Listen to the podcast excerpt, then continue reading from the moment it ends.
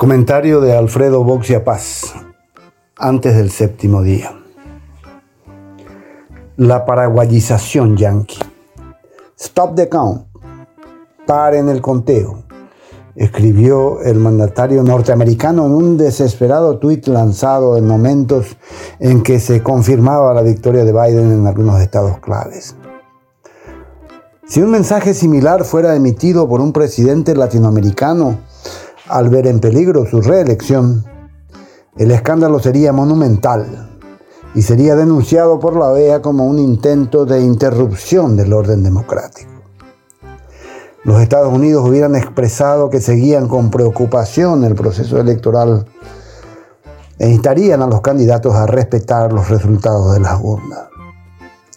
El problema está en que la OEA ha perdido hace tiempo autoridad moral en este tipo de cuestiones en que dicho mensaje no es una ficción, es solo una patética muestra de la degradación institucional que puede producir un personaje egocéntrico y prepotente, devenido líder de la mayor potencia mundial.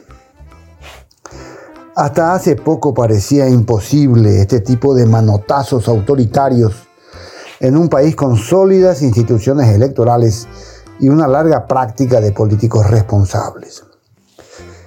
Pero por una de esas distracciones de los pueblos que hacen tan divertida o trágica la historia de las democracias, el señor Donald Trump llegó a la Casa Blanca por la vía de los sufragios.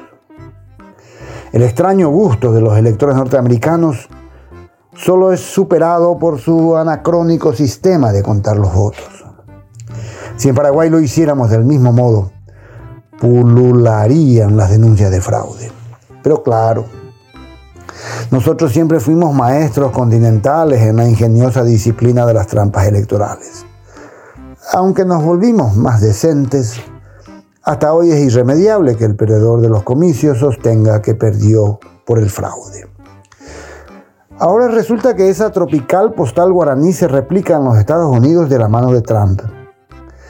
Dice ser víctima de un engaño masivo, tal como lo predijo preventivamente durante la campaña electoral exige que se detenga el conteo de votos en los estados en que está perdiendo, que no se cuenten en los que llegan por correo, mayoritariamente a favor de su rival, y enumera múltiples irregularidades sin aportar pruebas fehacientes. No aceptará su derrota, asegura. Judicializará los resultados, recurrirá a la Corte Suprema.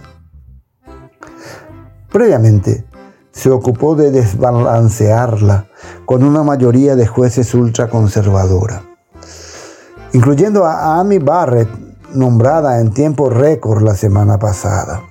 Este tipo de incertidumbres y malas artes son tropicalmente nuestras. Trump no puede apropiarse impunemente de una tradición tan hondamente nativa. Es que Trump no es paraguayo, pero merecería serlo. Debe ser por eso que goza de tantos adherentes en nuestro país. Los trampistas vernáculos son muchísimos y entusiastas. Hasta han creado el hashtag Paraguay Support Trump, en el que se derriten de amor por el zanahórico político y aseguran que los demócratas inflaron de votos falsos las urnas. Están fanáticamente indignados si pudieran, se enrolarían en esas ridículas milicias civiles supremacistas que vigilan los locales de recuento de votos. Lo que me supera es cuando gritan que si permiten que los zurdos se salgan con la suya de modo tramposo, Estados Unidos se volvería de izquierda. Si el aburrido del señor Biden es comunista, yo soy un monje tibetano camuflado de hematólogo. Lleva más de tres décadas actuando en la política estadounidense y solo se diferencia de Trump en que su conservadurismo es más sobrio y serio que el temperamental fascistoide que pretende reelegirse. Ya le gustaría tener a Trump en, alguno de los 50 estados de la Unión un apoyo parecido al que tiene en Paraguay. Pero este malagradecido seguro que ni siquiera puede ubicar al Paraguay en un mapa de Sudamérica. Eh, o era Centroamérica. Trump es un peligro para la humanidad. así como buena parte de los políticos paraguayos lo son para el país. Solo que a estos ya lo conocemos, y Trump, aunque parezca paraguayo, es yanqui.